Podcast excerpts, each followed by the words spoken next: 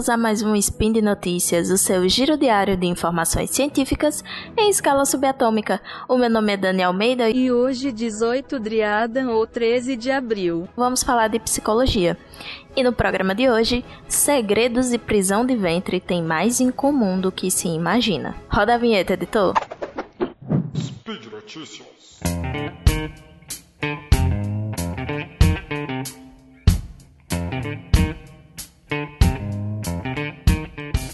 Então, né, hoje eu vim trazer para vocês as reflexões que eu fui levada a fazer por duas reportagens da BBC. Uma falando sobre segredos e a outra sobre prisão de ventre. Calma que eu explico, mas vamos com uma coisa de cada vez. A gente sabe que a vergonha e o medo são os principais fatores que nos fazem guardar um segredo sobre nós mesmos.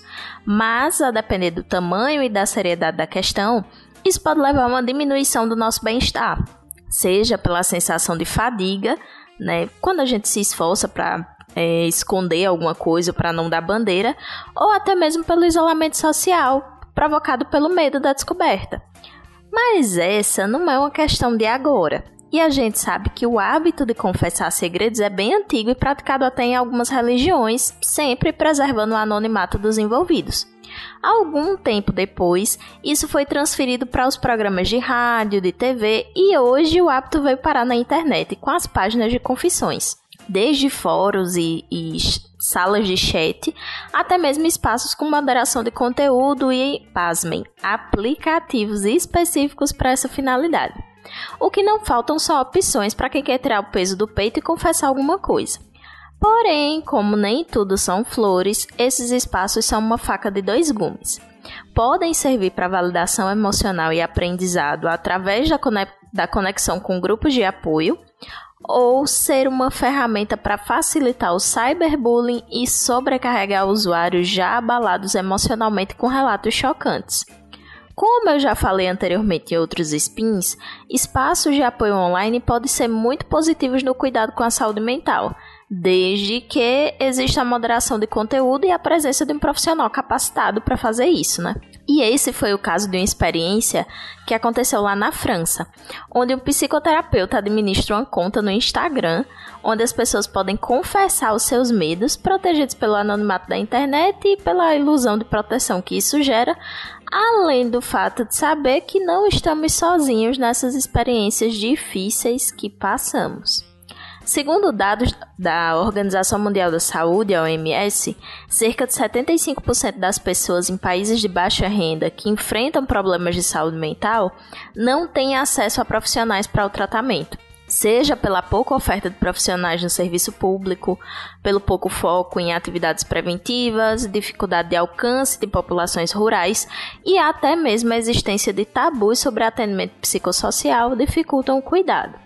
Então, estratégias que levem a falar sobre seus problemas podem ser efetivas, mas é importante garantir sigilo e um gerenciamento adequado das emoções que esses relatos possam desencadear.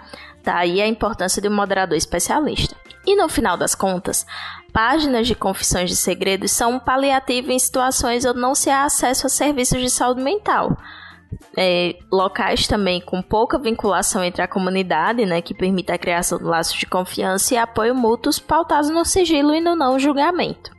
E numa sociedade que exalta muito mais a individualidade do que a coletividade, que se pauta na competição, onde a perfeição é exaltada, onde a vulnerabilidade é rechaçada e tudo vira questão de inveja ou de recalque, realmente fica difícil pra caramba querer compartilhar segredos.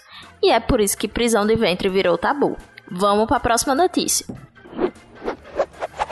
Estima-se que uma a cada sete pessoas sofra com prisão de ventre, e em algumas dessas o problema é crônico, o que significa dizer que não se trata apenas de dieta e bons hábitos de vida, mas também de um trabalho psicológico que ajude a diminuir a ansiedade ao tratar do assunto. O diagnóstico vem quando a pessoa não consegue ir ao banheiro por pelo menos três vezes na semana e se as fezes forem grandes e duras e, duras e secas e irregulares. Né? Outro fator preocupante é ter que fazer muita força para evacuar ou sentir dor ao ir no banheiro. Ficar sem fazer cocô por poucos dias não é lá um grande perigo, até porque o cólon, que é a parte já no, no finalzinho do intestino, é preparado para fazer a contenção do material fecal. Então, nesses casos, a questão mesmo é o peso psicológico causado pela ansiedade de que a vontade de ir no banheiro possa vir em qualquer momento. E geralmente nos mais inoportunos possíveis. E aí, já não bastasse esse medo, o acúmulo de fezes nas mulheres pode levar a um certo desequilíbrio hormonal temporário, tendo em vista que o estrogênio e a progesterona também são expelidos pela via fecal. Isso sem contar os desconfortos físicos, né, gerados pela constipação, como náuseas, inchaço, dor de cabeça e dores abdominais. Especialistas em saúde intestinal apontam que o paciente típico geralmente é uma mulher na faixa dos 30 anos que sofre com constipação desde a adolescência. Geralmente o problema foi gerado por algum fator emocional e essas pacientes só procuram ajuda depois de algum diagnóstico sério em alguém conhecido. Mas, gente, todo mundo faz cocô, então por que tanto tabu para falar disso com profissionais de saúde? Por que, que a gente considera que haja momentos mais ou menos oportunos para defecar? E aí a história pode nos dar uma pista disso. Na Idade Média não havia noção de privacidade tal como conhecemos hoje. Então, antes da criação do sistema de esgoto nas cidades, haviam carroças que passavam recolhendo as fezes, algumas delas arremessadas pelas janelas, e levavam para adubar os campos. E isso impactava até a produção artística do momento, que costumava falar de excrementos e atribuir a localização dos sentimentos no intestino e não no coração. A privacidade, né, a noção da privacidade, vem com o surgimento das cidades industriais, né, com a criação das redes de esgoto e de um cômodo específico onde as pessoas poderiam ir para fazer as suas necessidades fisiológicas, o já conhecido banheiro.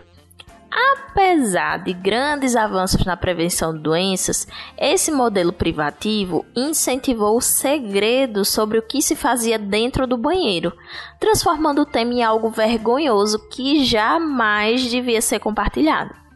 E isso, além de ter como consequência um certo afastamento e desconhecimento sobre as funções corporais, o cocô se tornou o segredo vergonhoso e fedorento feito por todos, mas não comentado com ninguém.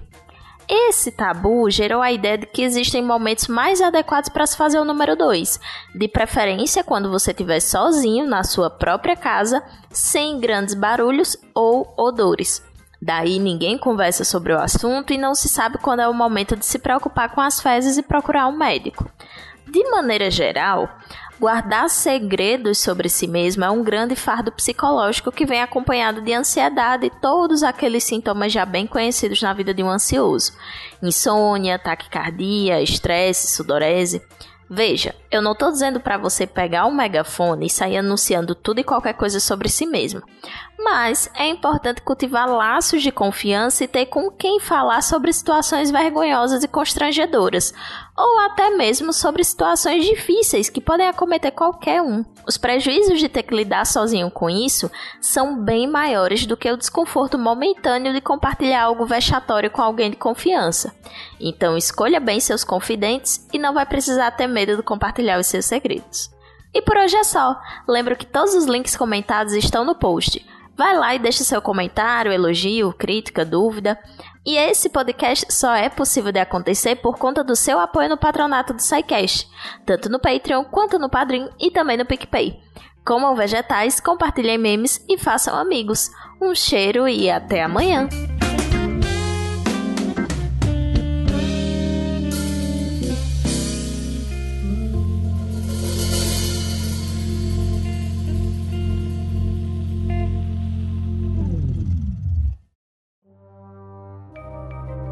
Este programa foi produzido por Mentes Deviantes. deviante.com.br.